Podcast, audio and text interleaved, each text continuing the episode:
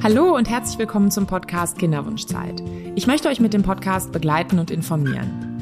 Auch in schwierigen Situationen soll der Podcast euch weiterhelfen. Deswegen stelle ich meinen Gästen die kniffligen Fragen. Ich bin Sally und ich bin Kinderwunschpsychologin. Das Thema der heutigen Folge ist ein Männerspezial. Es geht um das Spermiogramm und was dafür im Labor eigentlich alles gemacht wird. Dafür habe ich Dr. Caroline Merino zu Gast. Sie ist Embryologin und wir erfahren, wie Spermien im Labor genau vermessen werden, sodass dann auch wirklich eine Aussage für den Kinderwunsch möglich ist. Liebe Caroline, ich freue mich, dass du heute da bist. Hallo Sally, vielen Dank für die Einladung. Ja, sehr gerne. Dann starten wir direkt in unser Thema.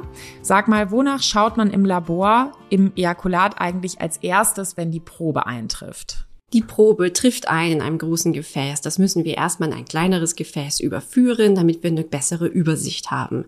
Wir gucken uns an, wie sieht das Sperma aus, welche Farbe hat es, wie viskös ist es und wie viel haben wir. Das ist erstmal so der erste Eindruck, den wir haben. Normalerweise kommt so ein Ejakulat so ein bisschen gräulich, silbrig, weißig raus und ist noch recht viskös. Diese Probe, die müssen wir erstmal stehen lassen. Was bedeutet viskös? Viskös bedeutet, dass die Probe ähm, sehr zähflüssig ist. Ähm, das ist gewollt so, das möchten wir so. Ähm, wir beobachten dabei, wie die Probe ihre Zähflüssigkeit verliert. Und das sollte ja nach den ersten 15 Minuten passieren, langsam nicht mehr so zähflüssig zu sein und löst sich dann auf. Und nach spätestens 60 Minuten sollte das wirklich sehr, sehr unviskös sein. Also sehr Flüssig. Flüssig, ganz genau, ganz genau, damit die Spermien sich schön äh, frei schwimmen können. Mhm. Und das ist so der erste Eindruck, den wir von der Probe haben. Das haben wir natürlich äh, auch, die meisten Männer haben das, das Volumen. Ähm, da braucht man auch nicht zu erschrecken. Es ist nicht so viel Volumen, viele Spermien, auch nicht wenig Volumen, äh, wenig Spermien. Da ist erstmal so der erste Eindruck nur für uns, haben wir was, um die weitere äh, Analyse durchzuführen. Und wie macht ihr das? Also stelle ich mir das so vor, dass man neben diesem Glas sitzt oder neben einem Reagenzglas und du hast gesagt, die Probe kommt in einem größeren Becher, dann in was füllt ihr das dann um? Also wie geht das wirklich vonstatten? Das ist äh, Plastikmaterial, das ist standardisiert, ist auch kein, keine große Sache. Ähm, das ist ein kleines Gefäß, vielleicht so, so groß wie der Zeigefinger. Ähm, da haben wir dann Spritzen mit Maßeinheiten dran, da können wir das erstmal messen.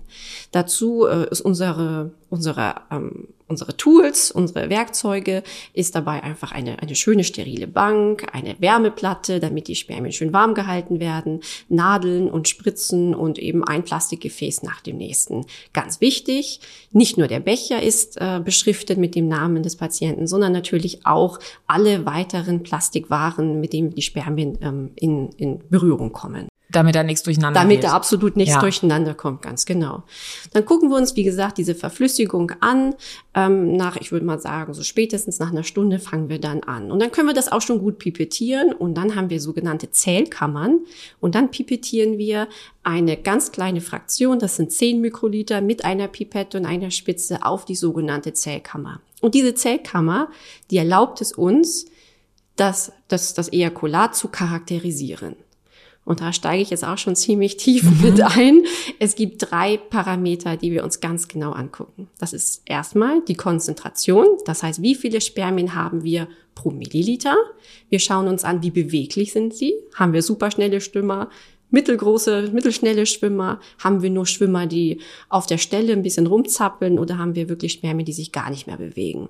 Und als drittes schauen wir uns an, wie die Spermien aussehen. Nur so ein normales, schönes Spermien sollte ungefähr im Durchmesser drei Mikrometer haben. Ähm, es ist äh, oval, ein bisschen platt, hat ein schönes Schwänzchen, was sich bewegt. Also da gibt's noch ein paar mehr Kriterien, die wir uns anschauen, aber so ist erstmal so der erste Eindruck, den wir da gewinnen. Und ähm, alles weitere oder vieles weitere laden, leiten wir von diesen drei Kriterien ab. Mhm.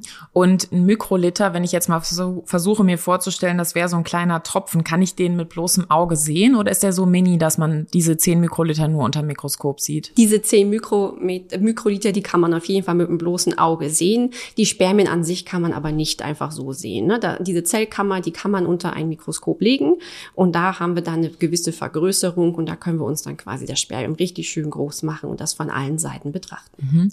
Und diese Zählkammer, die dient auch dazu, damit es standardisiert ist, ne? damit man sich auf einer bestimmten Fläche sonst kommt man irgendwie durcheinander, weil ich meine, so ein Tropfen zu vermessen ist relativ schwierig, ne? Ganz genau. Ähm, um da ganz genau zu sein, dieser Zellkammer ist auf dem, auf dem Fußboden der Zellkammer ist ein, ist äh, was eingraviert, ein sogenanntes Zellfeld mit 10 mal 10 Quadraten.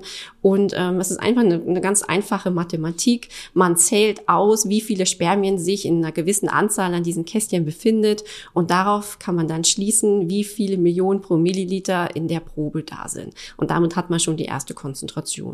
Das heißt, es wird hochgerechnet. Das wird der, hochgerechnet, okay. ganz genau. Und kann es auch passieren, dass in meiner Probe an einer Stelle viel ist und an anderer Stelle wenig? Also wenn ich sozusagen nicht gut umgerührt habe? Ja, deswegen ist es eine unserer Standardmethoden, dass man sagt, äh, nachdem man quasi gewartet hat, bis das Ejakulat sich verflüssigt hat, dass die Probe dann generell einmal gemischt wird. Und auch nach und vor jedem Pipettiervorgang wird die Probe quasi gemischt. Ähm, die Behandler, die das machen, die wissen natürlich, wie sowas aussehen soll. Das heißt, wenn sie sehen in der Probe, oh komisch, im oberen linken Drittel sind jetzt besonders viele Spermien und unten eben nicht, dann muss der Versuch, die Behandlung ähm, einfach wiederholt werden. Dann wird nochmal ordentlich pipettiert.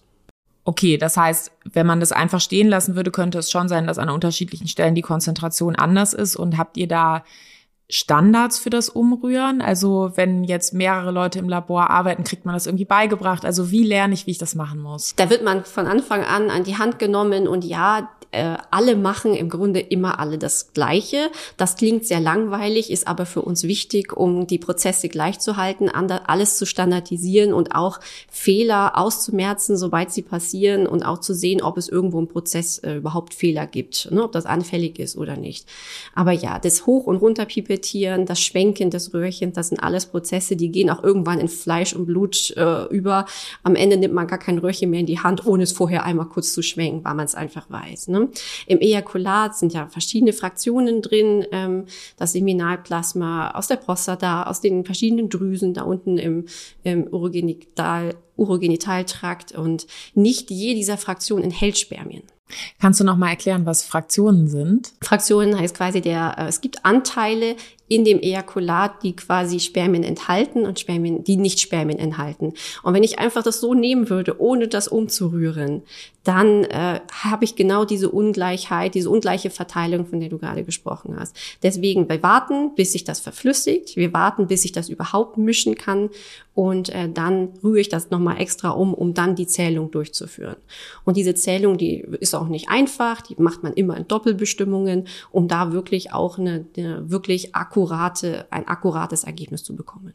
Heißt äh, Doppelbestimmung, du zählst zweimal dieselbe Probe oder eine andere Person zählt nochmal die Probe? Es bedeutet, dass ich als einzelne Behandlerin die Probe zweimal zähle, mhm. dann einen statistischen Mittelwert daraus nehme. Okay.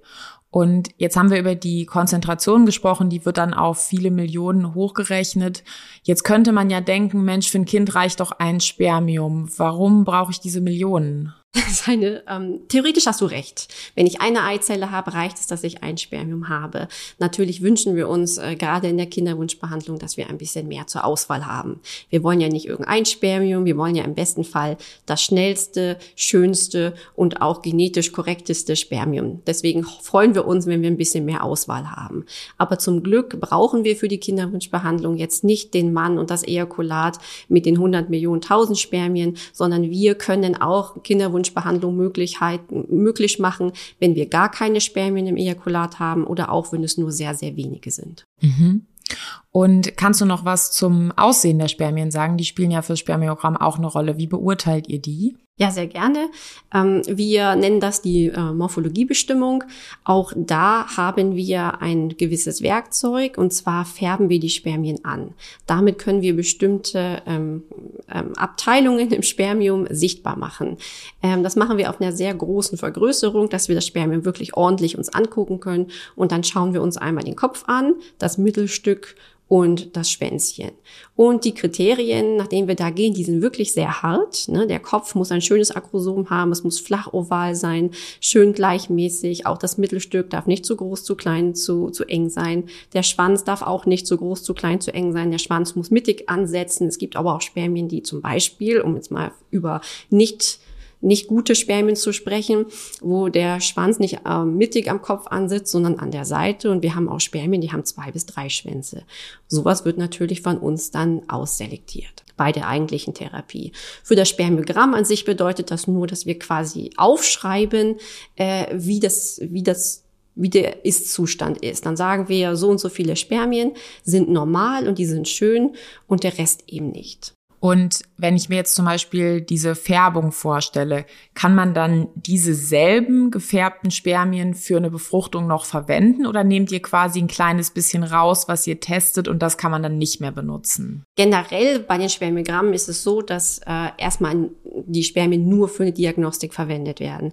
Speziell in der Färbung ist es so, sind die Spermien einmal gefärbt, kann man sie dann nicht mehr verwenden. Das heißt quasi, dieses eine Spermiogramm, auf dem dann auch die Therapieentscheidung lastet, ist eigentlich nur repräsentativ für dann eigentlich das sogenannte Therapiespermiogramm.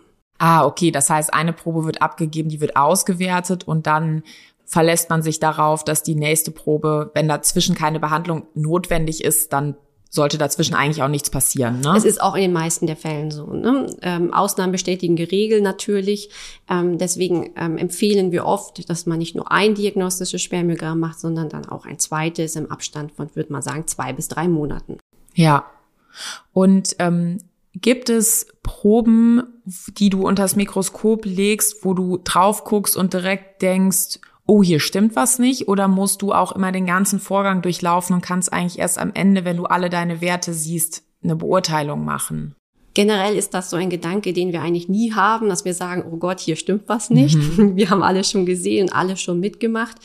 Ähm, so eine, ich würde sagen, schwierige Situation ist es, wenn wir das Ejakulat sehen und eigentlich gar keine Spermien sehen. Ne? Solange wir Spermien haben, sind wir eigentlich immer ganz entspannt. Da können wir eine Therapie mitmachen. Es wird erst ein bisschen, ich würde sagen, brenzlig, wenn wir sagen, okay, der Mann hat einmal abgegeben, wir haben ein Ejakulat hier und wir finden gar keine Spermien. Wir nennen das dann eine Azospermie. Den Mann, den holen wir uns dann wieder und sagen, ja, kann vielleicht jetzt einmal doof gelaufen sein. Ähm, wir wissen ja auch nicht, ob wir immer die ganze Probe kriegen. Es geht ja auch mal was schief. Wir bitten den Mann dann einfach noch eine Probe abzugeben und da machen wir auf jeden Fall noch ein Kontrollspermiogramm.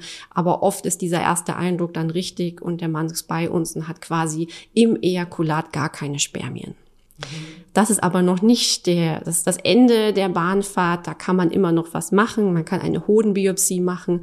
Und wenn man da ein bisschen Glück hat, kann man dann die Spermien aus den Hoden nehmen und man hat immer noch die Chancen, biologischer Vater zu werden. Ja, da haben wir in anderen Männer-Spezialfolgen auch schon drüber gesprochen, genau, dass eben dieses eine Spermiogramm, wo keine drin sind, das macht jetzt noch keine Aussage für den Gesamtverlauf der Kinderwunschbehandlung, sondern da muss dann eben geschaut werden, woran könnte es gelegen haben. Und manchmal kann man auch nicht rausfinden, woran es gelegen hat und trotzdem gibt's Therapieoptionen. Also das glaube ich nochmal ganz wichtig, ne, dass das Spermiogramm ist, du hast es auch schon gesagt, es werden mehrere gemacht. Da geht man halt nicht einmal hin und ist dann so wie bei der Körperlänge einmal vermessen und fertig, sondern da kann man sich eher darauf einstellen, dass man das mehrmals macht. Gerade bei den Spermien ist das richtig. Einfach so wie die Spermien auch entstehen, äh, die werden ja fortlaufend im Leben, werden die ja produziert. Je nach wie man lebt und äh, wahrscheinlich auch welchen Tag man erwischt, gibt es da Varianzen. Natürlich bei so Sachen, wo jetzt die Samenwege oder so nicht funktionieren, nicht durchgängig sind, da wird dann auch natürlich in der Zukunft auch kein Spermien den Weg finden, weil es einfach eine physiologische, angeborene Geschichte ist. Mhm. Mhm. Und äh, kannst du am Ejakulat oder an den ähm, Messungen und Zählungen, die du vornimmst, so Sachen erkennen wie, oh, hier raucht jemand oder oh, bisschen viel Alkohol getrunken oder vielleicht sogar Cannabis? Kann man sowas erkennen? Leider nicht, nein. das kann ich wirklich nicht. Äh, das wäre auch, glaube ich, ähm, zu viel verlangt. Man sagt natürlich, äh, gerade im Kinderwunsch, die Männer sollen ein, ein, ein gesundes Leben führen. Ähm, am besten die Finger vom, vom, vom Alkohol, bitte nicht rauchen. Ne? Da sieht man den Effekt, aber natürlich kann ich keine Rückschlüsse Rückschlüsse darauf ziehen, ob geraucht wird oder nicht. Cannabis einfach sein lassen. Einfach in dem, in diesem Zeitraum, den man da in Behandlung ist, sich so gesund wie möglich verhalten und auch äh, konsumieren.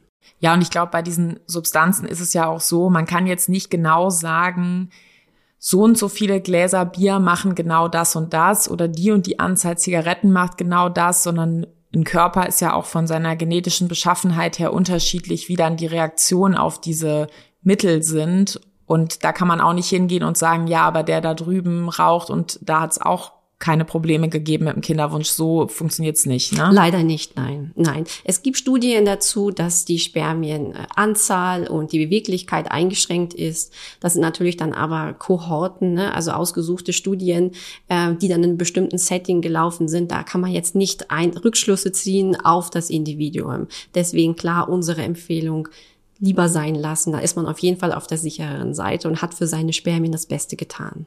Mhm. Und wenn jetzt ein Spermiogramm erstellt ist, dann gibt es ja unterschiedliche Therapieoptionen, die darauf folgen.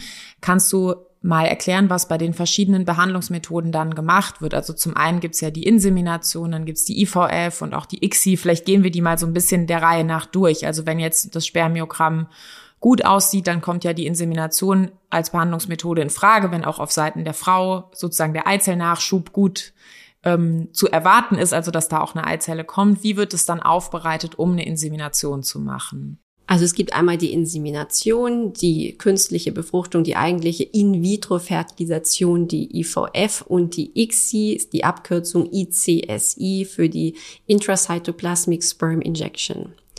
Ähm, bei guten Spermiogrammen kann man sehr schöne Insemination machen und eine IVF. Die Aufbereitung dafür variiert, nehme ich an, von Zentrum zu Zentrum.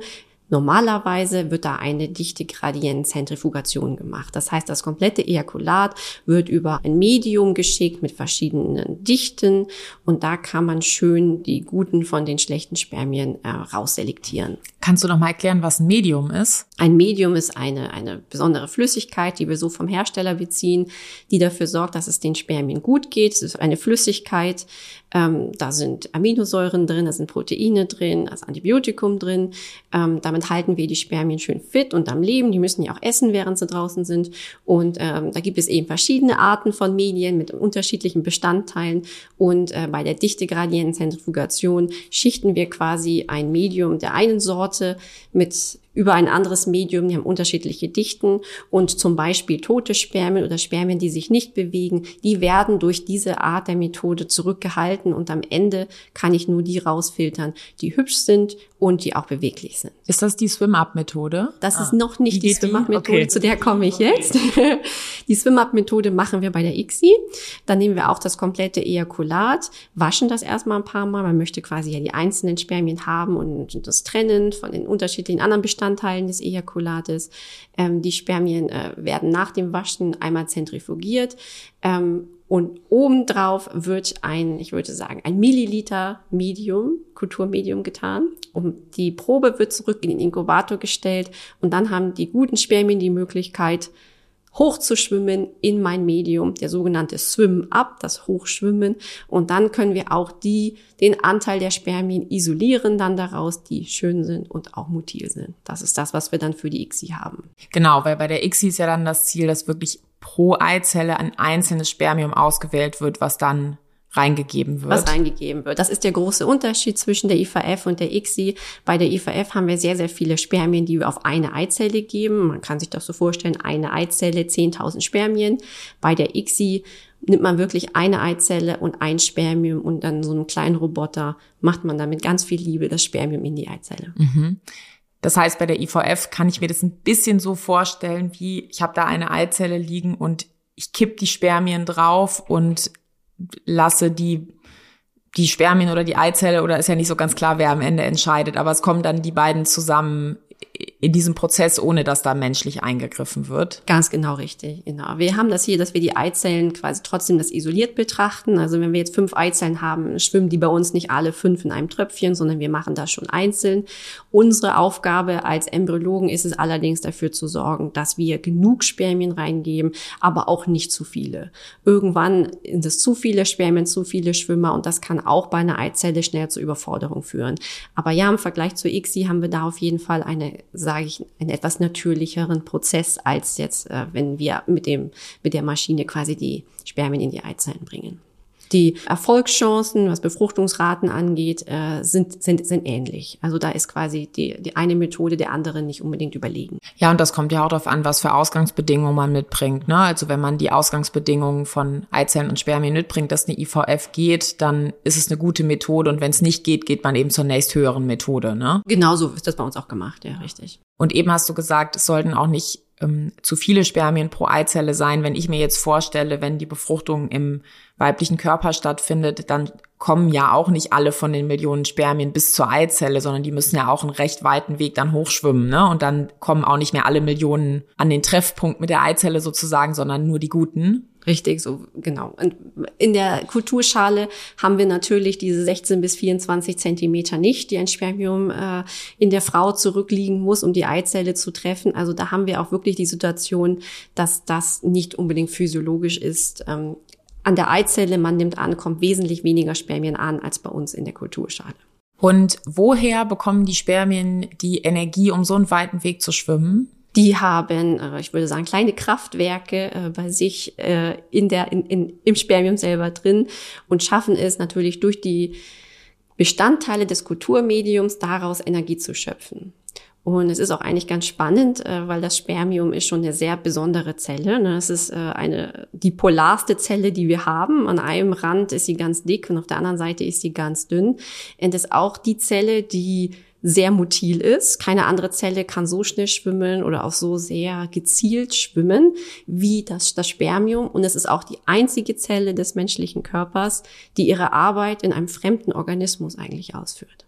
Also, ne, man, weiß nicht, ob das immer so, so rüberkommt, aber man sieht immer die Eizellen und die Eizellen, aber ich würde sagen, die Spermien sind genauso wichtig und ne, machen 50 Prozent der ganzen Sache aus. Die sind nur zum Glück leichter gewinnbar als natürlich die Eizellen bei der Frau. Ja, ich glaube, das ist auch nochmal wichtig, sich das klar zu machen, weil ich glaube, für viele Männer ist es in der Kinderwunschbehandlung schon so, dass sich die Besuche im Kinderwunschzentrum dann begrenzen auf, kommen Sie mal vorbei, geben Sie mal ab. Und ich glaube, da fühlt man sich möglicherweise nicht so gesehen, ne? Das Ejakulat geht dann in eure Hände und ihr macht dann damit weiter, aber so die Kontaktpunkte eigentlich in dem ganzen Behandlungsgeschehen, die sind sehr wenige, obwohl das so ein wichtiger Teil ist. Auf jeden Fall. Und ich denke, das ist für jede, für manche Männer natürlich auch unangenehm, ne, was man da von ihnen verlangt. Und man geht in das kleine Kämmerchen also ne, wer so ein bisschen äh, Empathie hat, der weiß natürlich, dass das nicht besonders angenehm ist. Auf der anderen Seite für uns als Behandler, vielleicht um so den manchen Männern die Angst zu nehmen, wir sehen das schon gar nicht mehr. Wir wissen gar nicht, was in dem Kämmerchen da ist. Wir hoffen einfach nur, wir haben ein bisschen Ejakulat, wir haben Spermien und ähm, wir wollen ja am Ende, dass, dass, dass, die, dass alle Patienten am besten Baby mit rausnehmen. Ne? Und am Ende, was dann da passiert in dem Kämmerchen, ob es klappt, wie lange es dauert, interessiert uns absolut gar nicht. Okay, das ist auch nochmal wichtig. Das heißt quasi. Da steht niemand mit der Stoppuhr ja. und sagt, oh mein Gott, der hat aber lange. Nein, überhaupt gar nicht. Also das ist schon recht klinisch. Ähm, hier bei uns, was es auch sein soll. Bei uns, bei uns kommt es drauf an, was in der Probe drin ist und nicht unbedingt, wie an die Probe gekommen ja. wird. Ja, und das ist ja, glaube ich, schon auch wichtig. Du hast das eben beschrieben, wie ihr zählt und wie ordentlich die Prozesse sind. Da ist es wahrscheinlich auch wichtig, dass man jetzt nicht so emotional mit dabei ist, sondern dass man sehr geordnet, sehr sortiert und halt nicht so emotional ist, wenn man jetzt da so eine Probe in die Hand bekommt, sondern dass man sehr ordentlich seine Prozesse abarbeitet. Auf unserer Seite auf jeden Fall schon. Natürlich sollte sich kein Mann äh, nicht wahrgenommen fühlen. Das möchten wir natürlich auch nicht. Aber wir sehen auch selten quasi das Gesicht zu der eigentlichen Probe. Am Ende ist es quasi eine Probe, die ordentlich beschriftet ist.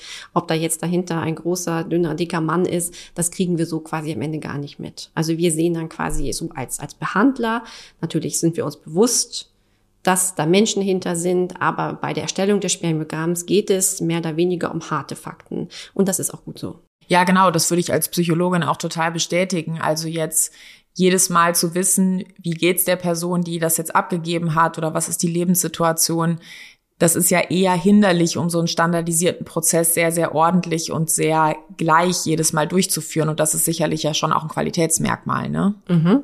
Wir haben da auch viele Hürden, die quasi ein Behandler äh, überwinden muss, um dann eigenständig Spermiogramme durchführen zu können. Wir haben ein Laborhandbuch, das uns vorgibt, äh, wie wir Spermiogramme durchführen müssen. Wir haben interne ähm, Versuchsdurchlaufe, um zu gucken, äh, macht der Behandler das richtig. Und wir arbeiten auch mit externen Laboren zusammen, wo wir auch nochmal von externen äh, überprüft werden, ob die Zählungen, die wir machen, noch korrekt sind. Also da ist das Spermiogramm auch wirklich auch das, der, der Teil des Mannes, den wir für eine Therapieentscheidung haben. Und daher muss das auch wirklich sehr präzise und sehr genau sein. Ja, ich hoffe, das äh, gibt nochmal Sicherheit zu hören, was da eigentlich alles dahinter steckt. Ne? Es ist so ein kurzer Moment, in dem die Probe übergeben wird, aber mit wie viel ähm, ja Liebe zum Detail und Genauigkeit ähm, ihr das verarbeitet. Ne? Insgesamt brauchen wir für ein diagnostisches Spermiogramm anderthalb Stunden. Und ich würde sagen, die ersten 20 Minuten, da gucken wir uns wirklich äh, von draußen die Probe an, wie schon gesagt. Dann gucken wir uns von drinnen die Probe an mit den Parametern, die wir schon gesehen haben, äh, über die wir schon gesprochen haben. Gucken uns natürlich auch äh, Auffälligkeiten an. Danach wird aber ein Teil des Ejakulats genommen und dann nochmal ein Swim-Up gemacht. Also wie ich das vorhin schon gesagt habe, wie auch bei der ICSI, um dann nochmal zu sehen von den Spermien, die wir haben, welche schwimmen denn da hoch, welche Ausgangslage hätten wir denn dann für eine potenzielle Therapie. Und die Spermien haben zum Hochschwimmen ungefähr eine Stunde Zeit. Und nach einer Stunde zählen wir das, das nochmal. Das heißt, wir haben immer native Werte. Ich denke, das steht auf jedem Spermiogramm drauf, falls jemand mal einen Befund so vor sich liegen hat. Und wir haben auch noch Werte für sogenannt nach der Aufbereitung. Und nach der Aufbereitung ist es oft natürlich ein bisschen weniger, weil natürlich immer ein paar zurückbleiben, was ja auch gewollt ist. Aber diese beiden Werte in Verhältnis zueinander helfen auch nochmal eine Therapieentscheidung zu finden. Also dann eben zu schauen, wenn ich viel Verlust habe in der Aufbereitung, habe ich eine andere Therapieentscheidung, als wenn die Werte ähnlich sind. Zum Beispiel, das ist, kann man nicht ganz so schwarz-weiß sagen, aber es hilft auf jeden Fall. Es kann sein, dass man in der Ausgangslage ganz, ganz viele Spermien hat. Davon sind aber sehr, sehr wenige motil, die schwimmen dann nicht hoch. Das heißt, nach der Aufbereitung kann ich auch keine IVF damit machen, weil einfach am Ende nicht viel bei rauskommt. Aber es gibt natürlich auch die äh, Patienten, wo wir sehr, sehr viele Spermien haben, die sind alle motil und am Ende haben wir dann in der Aufbereitung super viele Spermien. Also das, alle Konstellationen sind möglich. Und auch diese drei Werte, Konzentration, Beweglichkeit und Spermien aussehen, da kann man nicht unbedingt eine Ampel machen von wegen Rot, Gelb, Grün. Mhm. Ähm, das muss man immer im Zusammenspiel sehen. Und auch, es gibt ja ein paar Auffälligkeiten im Spermiogramm, können wir vielleicht auch gleich nochmal drüber mhm. reden, die damit auch noch reinspielen. Also es ist nicht dabei getan, dass wir uns nur diese drei Parameter angucken. Manchmal guckt man in die Probe rein und da hat man einfach einen Haufen Spermien, die einfach immotil aneinander kleben. Also immotil heißt, die bewegen sich die nicht bewegen und sich bilden so Haufen. Ganz genau. Ähm, natürlich, wenn da da drin ein bewegliches Spermien ist, das kann niemals rausschwimmen. Ne, das heißt, da hat man vielleicht viele, viele Spermien, aber aus irgendwelchen Gründen hängen die aneinander. Das können unbewegliche Spermien sein, das können aber auch Spermien sein, die sich dann bewegen. Es gibt nämlich die seltenen Fälle, dass äh, manche Spermien Autoantikörper bilden, die membrangebunden sind. Das heißt, die Spermien kleben aneinander. Und äh, da kann man natürlich dann keine In-vitro-Fertilisation mehr machen, weil die Spermien sich niemals freischwimmen würden, um den Weg zur Eizelle zu finden. In solchen Fällen kann der Mann unglaublich viele Spermien haben, aber wir müssen trotzdem die ICSI machen, weil wir die einzelnen Spermien isolieren müssen. Das sind so ein paar Beispiele für Besonderheiten, die, auf die wir auch noch besonders gucken. Ja, ich finde es total spannend zu erfahren, dass Spermiogramm klingt ja ein bisschen so, als würde man vielleicht da so eine Probe in einen Automaten schicken und es kommt ein Ausdruck raus. Aber das, was ich jetzt verstehe, ist, das ist überhaupt nicht der Fall, sondern jeder einzelne Schritt wird von einem Menschen beobachtet und wird von einem Menschen beurteilt.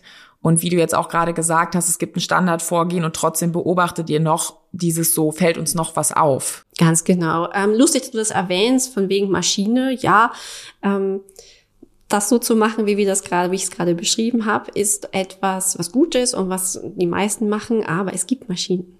Es gibt sogar ein paar Maschinen, äh, wo man wirklich die Probe reingibt und dann diese ganzen Bestimmungen, Konzentration, Morphologie, ähm, Beweglichkeit, all das spuckt am, am Ende wirklich die Maschine aus. Und da hat man natürlich noch ein ganz anderes Level an Standardisierung. Aber natürlich am Ende ist der ausgebildete Embryologe so einer Maschine oft überlegen, weil eben diese ganzen anderen Auffälligkeiten die Maschine noch nicht erkennen kann. Ja, diese Nebenbefunde, ne, diese Beobachtungen. Ja. Und wahrscheinlich ist es dann ähm, hilfreich, auf der einen Seite eine sehr standardisierte Auswertung von Sachen zu haben, die maschinell gut gemacht werden können und dann trotzdem aber den Expertenblick, um solche Nebenbefunde mitzukriegen. Genau, richtig. Ich würde sagen, beides würde sich ganz gut ergänzen. Mhm. Und ähm, weißt du, ob es irgendeine Möglichkeit gibt für Männer zu spüren, wie ihr Spermiogramm ist? Also macht es irgendwas mit dem Lebensgefühl, mit dem Körpergefühl? Ich habe natürlich die Männer jetzt in dem Sinne nicht befragt, aber eigentlich nicht. Also solange man Ejakulat hat, ja, und keine Schmerzen oder eine Entzündung, sind die Chancen ganz gut, dass man Spermien hat. Aber man kann, bis man nicht in die Probe reingeschaut hat, kann man nicht sagen, ob da Spermien sind oder nicht. Ja. Ja, und ich glaube, das ist auch ein guter Hinweis nochmal für eine Kinderwunschzeit, auch wenn man jetzt vielleicht ein paar Monate zu Hause versucht hat, schwanger zu werden, auch in Abhängigkeit vom Alter der Frau. Ein Spermiogramm ist jetzt nicht so ein aufwendiger Eingriff und es kann schon mal Sinn machen, dann nach ein paar Monaten Kinderwunschzeit eins zu machen und mal zu schauen, wie ist da die Lage. Dann hat man zumindest orientierend mal einen Befund und wenn man dann da sehen würde, dass einer von den Parametern, die du eben besprochen hast, nicht gut ist, dann kann man vielleicht schon mal weiter gucken, weil das ja eben auch eine Wahrscheinlichkeit, die Wahrscheinlichkeit größer oder kleiner macht, ob es zu Hause im natürlichen Zyklus funktionieren kann. Da hast du absolut recht. Und das, dafür muss man nicht unbedingt gleich in die Kinderwunschklinik gehen. Äh, auch der Urologe, der macht das natürlich, der bietet Spermiogramme an. Und äh, auch nur so eine kleine Information am Rande. Mittlerweile gibt es auch äh, Apps und äh, kleine Maschinen, die man kaufen kann fürs Handy, um zu Hause auch mal einen Eindruck zu kriegen, ob da Spermien sind oder nicht. Ähm, den würde ich jetzt nicht unbedingt so trauen, aber um zu wissen, sind da Spermien oder sind da keine, kann man das auch zu Hause machen, ohne dass man ein Mikroskop hat. Gibt's okay, aber in der Drogerie. Ja, okay, aber das, äh, das ist, glaube ich, eine wichtige Info, die du dazugegeben hast. Also das Einzige, was es einem eigentlich liefert, ist, ist überhaupt irgendwas da oder ist nichts da und quasi bei allem, wo was da ist, heißt es aber nicht automatisch, alles ist okay, sondern ich kann eigentlich nur diesen einen seltenen Fall von, ich habe gar keine Spermien, den könnte ich damit rauskriegen, aber im Umkehrschluss wird ja nicht alles beurteilt, was ihr beurteilt. Und die Dinge, die ihr beurteilt, stehen ja wirklich im Zusammenhang dann auch mit einer Schwangerschaftswahrscheinlichkeit. Das auf jeden Fall. Und wir sehen natürlich dann nicht nur den, den Mann in Isolation, sondern wir sehen das natürlich dann auch immer in Kombination mit der Frau dazu. Mhm, ja, genau, das ist auch nochmal wichtig, ne? Weil ich kann ähm, viele Millionen ganz toll aussehende Spermien haben, wenn auf der anderen Seite keine Eizelle angeschwommen kommt oder die vielleicht aufgrund ähm, des Alters nicht mehr mit so einer hohen Wahrscheinlichkeit eine gute Qualität hat, dann habe ich einfach nicht so eine große Schwangerschaftswahrscheinlichkeit. Genau, und dafür muss man quasi dann sich doch dann den Rat holen, weil dann einfach die Experten da sitzen, die dann auch offen und ehrlich über solche äh, Wahrscheinlichkeiten dann sprechen und ihre Einschätzungen dann abgeben. Ganz genau. Ja, und ähm, wir haben über die IVF und die ICSI schon ein bisschen gesprochen.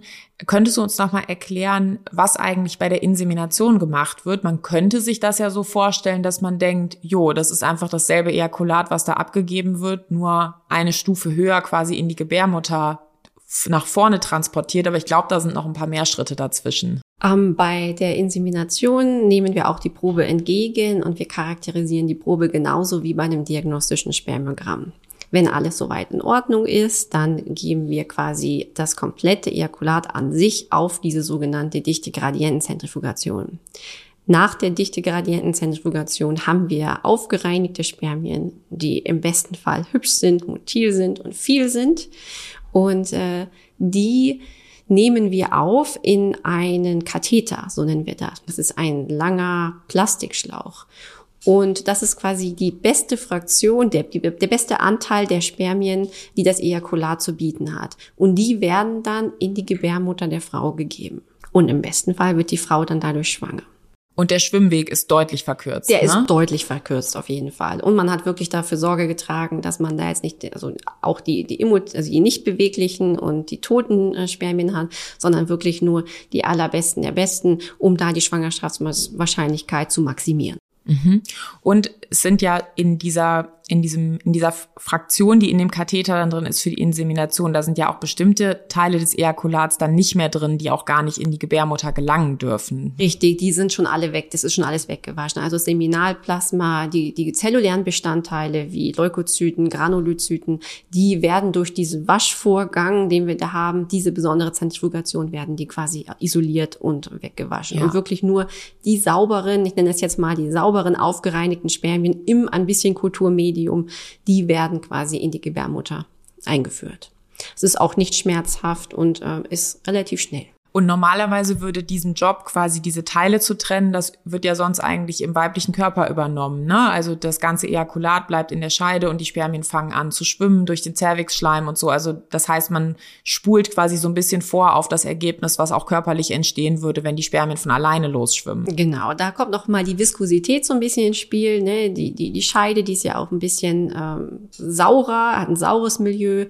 Ähm, die Spermien kommen ein bisschen basischer raus. Das heißt, ähm, möchte auch nicht sofort, dass das Ejakulat wieder rausläuft. Das heißt, es ist gut, dass es am Anfang sehr zähflüssig ist und dann langsam verflüssigt sich das dann. Die Spermien können sich frei schwimmen, müssen aber ihre 16 bis 24 Zentimeter schwimmen, äh, durch verschiedene Milieus dann auch durch. Äh, dabei verändern sich die Spermien auch nochmal. Die werden nochmal noch mal reifer, würde ich es mal so nennen. Und dann nur eine geringe Fraktion erreicht dann überhaupt die Gebärmutter. Und diesen Weg sind wir, haben wir abgekürzt dadurch, genau. Mhm. Und du hast jetzt gesagt, dass im Ejakulat auch tote Spermien sind. Ist das ein Anzeichen für ein Problem oder ist das was ganz Normales? Das ist was absolut ganz Normales. Ja, das sind, vielleicht ist das auch äh, von Mutter Natur so gedacht. Man hat so viele schöne Spermien, dann können auch ein paar dann dabei sein, die nicht so gut sind. Da machen wir uns eigentlich gar keine Sorgen. Kritisch wird es erst, wenn wir Ejakulate haben oder Befunde haben, wo wir nur ähm, nicht bewegliche Spermien haben. Da müssen wir nochmal mit einer bestimmten Färbemethode unterscheiden, sind diese Spermien nun wirklich nicht beweglich oder sind sie tot. Ähm, das ist sehr, sehr wichtig für die Therapieentscheidung, weil natürlich mit toten Spermien eine, eine ICSI zu machen, ähm, wird nicht so gut funktionieren. Wenn wir aber wissen, von den Spermien, die sich nicht bewegen, ist nur ein geringer Teil äh, tot, dann würden wir die Therapie natürlich dann machen. Da gibt es nochmal Möglichkeiten bei der ICSI selber die Toten von den Nicht-Toten zu unterscheiden. Ich kann das gerne auch nochmal sagen. Da gibt es zum Beispiel einen schönen kleinen Mini-Laser und dann macht man so einen kleinen Laserstrahl auf den Schwanz des Spermiums und wenn der zuckt, dann wissen wir, der ist noch da, der ist am Leben, dann können wir die für die ICSI verwenden. Mhm. Und gibt es Möglichkeiten, im, unter Mikroskop oder in diesem gesamten Prozess des Spermiogramms zu erkennen, wie die genetische Beschaffenheit eines Spermiums ist? Das können wir leider nicht. Nicht indem wir da auf das Spermium gucken.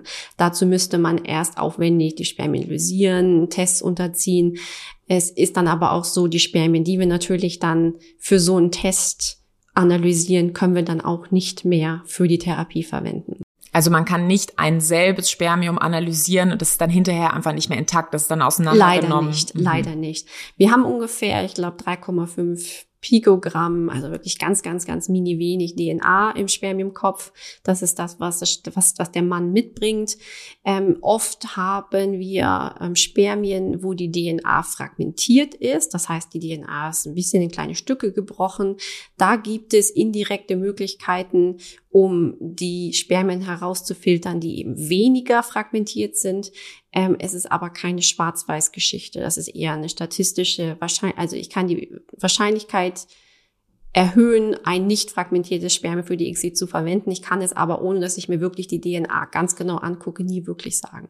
Und kannst du noch mal ein bisschen erklären, was dieses Fragmentierte ist? Das bedeutet, die, die DNA, die liegt ja quasi als Strang vor. Bei einer fragmentierten DNA ist dieser Strang gebrochen und wir haben wirklich einzelne DNA-Stücke rumliegen. Und damit ist natürlich die DNA nicht mehr intakt. Äh, sie kann nicht äh, zusammen geknäult werden. Sie kann sich dann auch in der Eizelle äh, nicht mehr so präsentieren, dass die Eizelle damit eine ordentliche Befruchtung durchführen kann. Und das kann dann zu einem Problem führen. Okay, und kann ich ein Spermium haben, was sozusagen ein bisschen fragmentiert ist, oder habe ich dann eine fragmentierte DNA und dann ist das leider ein schlechtes Spermium und ich hoffe dann quasi, dass zwischen meinen schlechten auch noch gute sind und die sind dann okay? Das ist eine sehr, sehr schwierige Frage, ähm, weil so richtig herausfinden wird man es nie können. Ne, ob jetzt quasi, ich würde jetzt mal sagen, drei Prozent DNA-Fragmentierung schlimmer ist als sechs Prozent, ist schwer zu sagen. Es ist eher ein Problem zu sagen, okay, die, die Spermium hat es jetzt oder es hat es nicht und man versucht dann im, mit dem besten Wissen und Gewissen einfach das Spermium zu nehmen, was es eben nicht hat. Ja, und Zellen haben ja auch noch eine Menge von Reparaturmechanismen, von denen ja langsam erst erforscht wird, was eigentlich alles an ja, ich sag mal so in meiner Laiensprache, wenn das nicht normal aussieht, die Zellen haben ja eine unglaubliche Kraft, manche Dinge auch noch zu reparieren. Natürlich würde man jetzt versuchen, in der Kinderwunschbehandlung immer das Beste auszuwählen, was man kann, aber es ist jetzt nicht so, dass wir schon besonders weit sind und genau wissen, was Zellen alles können und was sie nicht können. Nein, leider nicht. Und in der kurzen Zeit, wie wir die Spermien haben, können wir da jetzt auch nicht von ausgehen, dass gerade diese Mechanismen, die an sich bekannt sind, aber natürlich, man kann sie nicht sehen, man kann sie nicht messen, dass diese Mechanismen dann auch dazu führen, dass in dem Moment, wo es gebraucht wird, die DNA wieder intakt ist. So leicht geht es leider nicht. Das sieht man dann quasi dann erst später, ob eine Befruchtung zum Beispiel stattgefunden hat, ob die Entwicklung fein ist. Man kann manchmal ein paar Rückschlüsse daraus ziehen, aber wie so oft im Kinderwunsch, in der Embryologie, ähm, es sind Mutmaßungen, die man mal macht. Man, man macht Assoziationen, aber es ist eigentlich unmöglich, den Finger auf ein bestimmtes Problem zu richten. Da sind wir leider, tapsen wir immer noch nach Jahrzehnten im Dunkeln. Mhm. Und kannst du abschließend nochmal sagen, also das, was du als Embryologin machst und auch deine Fachkollegen ist, man sagt ja immer, es ist eine künstliche Befruchtung, aber die Befruchtung führen ja eigentlich die Zellen zusammen selber durch. Kannst du dazu noch mal kurz was erklären? Ja, ich habe da schon oft drüber nachgedacht. Ich finde auch, dass dieser Ausdruck eigentlich ungünstig, unglücklich gewählt ist. Äh, künstlich ist eigentlich nur daran, dass es vielleicht nicht im Körper stattfindet, sondern bei uns in der Schale. Aber ja, die Befruchtung an sich, die Entwicklung. Wir sind nur Leute, die dabei zugucken. Wir bilden den Rahmen, dass das irgendwo ablaufen kann. Aber alles andere wird von den Zellen alleine gemacht. Das ist Fluch und Segen zugleich. Ne, mhm. Manchmal wünscht man sich, mehr eingreifen zu können, können wir aber nicht. Und das führt natürlich dann auch immer wieder zu der Situation, dass die Patienten uns fragen, woran hat's denn jetzt gelegen? Und wir eigentlich in den meisten Fällen mit den Schultern zucken und sagen, wir wissen es nicht, wahrscheinlich daran, daran, daran, aber man kann es nicht mit Sicherheit sagen. Und dann ist die Lösung zu sagen, okay, wir machen einen weiteren Versuch und zu sagen, wir nehmen weitere Zellen, versuchen die zusammenzubringen und dann sind hoffentlich welche dabei, die den ganzen, ja, Befruchtungsvorgang und dann die Entwicklung normal durchlaufen und im besten Fall zu einer Schwangerschaft und zu einer Geburt dann führen. Richtig, wir versuchen den Patienten Mut zu machen, dass wir sagen, okay, in dem Versuch hat es nicht geklappt, aber äh, jeder Zyklus ist ja auch so ein bisschen anders, jeder Versuch ist ein bisschen anders, keine Eizelle ist gleich und so ist auch in dem Sinne kein Spermium gleich. Es gibt im Labor noch Möglichkeiten, um den Befruchtungsvorgang äh, ein bisschen anzukurbeln. Das ist aber, sind aber Geschichten, die wir quasi nie bei der ersten Therapie machen würden. Wir würden das erstmal alles so natürlich wie möglich lassen und dann erst quasi in der zweiten beziehungsweise dritten Therapie über solche Maßnahmen dann sprechen, wenn wir auch einfach mehr Informationen haben, als die, die wir vorher bei, bei, beim ersten Versuch sammeln konnten. Ja. Zum Beispiel, wenn nicht genug Spermien da sind, äh, dann gibt es auch die Möglichkeit, die Spermien im Vorfeld zu kryokonservieren einzufrieren. Man kann nicht nur Eizellen einfrieren im Rahmen des Social Freezings zum Beispiel, sondern man kann auch sagen, ich habe hier ein Ejakulat, da habe ich nur ganz vereinzelt Spermien drin. Ähm, das ist mir zu heikel, mit diesem einen Ejakulat eine Therapie zu machen. Dann kommt der Mann vorher ein, zwei, drei, vier, fünf, sechs, sieben Mal, je nachdem, wie viel nötig ist, und wir können das einfrieren und dann am Tag der der Eizellentnahme können wir das dann wieder auftauen und damit sicherstellen, dass wir genug Spermien haben, um eine ordentliche Therapie zu machen. Ja, so eine Art Depot, genau. Eine da, Art Depot. Ja, da haben wir auch schon in der Folge drüber gesprochen, dass es eben nicht möglich ist, über ganz viel, viele Ejakulationen am selben Tag die Spermien zu gewinnen, sondern da müssen dann im Idealfall ein paar Tage dazwischen liegen, bis wieder quasi genug Spermien im Körper gebildet wurden und sozusagen abgabebereit sind. Genau, die sogenannte Karenzzeit, richtig. Super, das waren sehr spannende Einblicke zum Thema Spermiogramm. Vielen Dank, liebe Caroline, dass du dir die Zeit genommen hast, um mit mir zu sprechen. Liebe Hörer, und da spreche ich jetzt bewusst die Männer an, wenn ihr euch mehr Männer-Spezialfolgen wünscht, schickt mir eure Themen an 416r.bmfsfj.bund.de. Die E-Mail-Adresse findet ihr in der Episodenbeschreibung. Dieser Podcast ist Teil eines Unterstützungspakets und zwar vom Informationsportal Kinderwunsch. Auch diesen Link findet ihr in der Episodenbeschreibung. Abonniert den Podcast auf dem Podcast-Player eurer Wahl. Wenn er euch gefällt, gebt dem Podcast eine 5-Sterne-Bewertung. Das hilft uns noch mehr Menschen mit dem Thema zu erreichen. Vielen Dank fürs Zuhören und ich freue mich schon auf die nächste Folge. Weitere Hilfe und Unterstützung finden Sie auf dem Informationsportal des Familienministeriums unter www.informationsportal-kinderwunsch.de.